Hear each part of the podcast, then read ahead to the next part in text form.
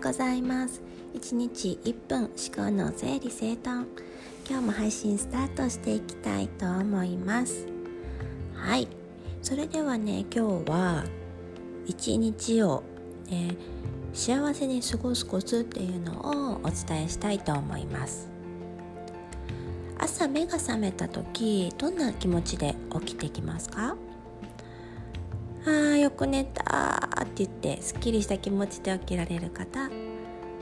あまだまだ寝ていたい。なんだかしんどいっていうね気持ちで起きてくる方。ねまあ、大きく分けてこの2パターンになるのかなというふうに思うんですけれども。思い出していただきたいのは例えばうーん遠足の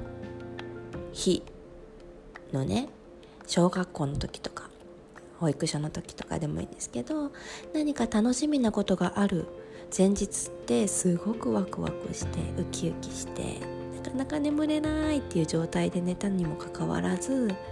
なんだかパッて目が覚めてこう何て言うんだろうな。気持ちが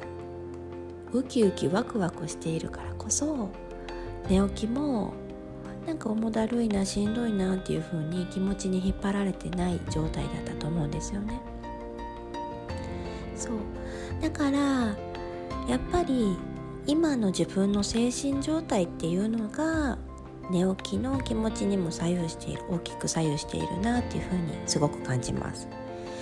なのでそれをね総じて考えると今日一日幸せに過ごすコツっていうのはやっぱりねあの今日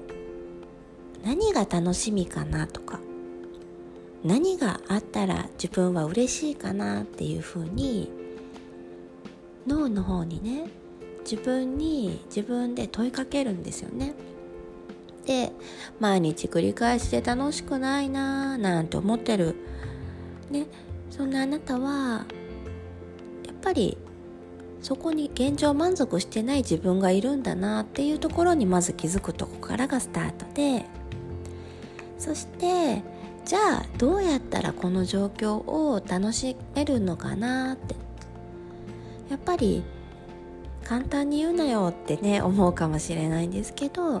人生っていうのは楽しんだもん勝ちだし面白がるっていうことがねやっぱりすごく大事かなっていうふうに思います。ね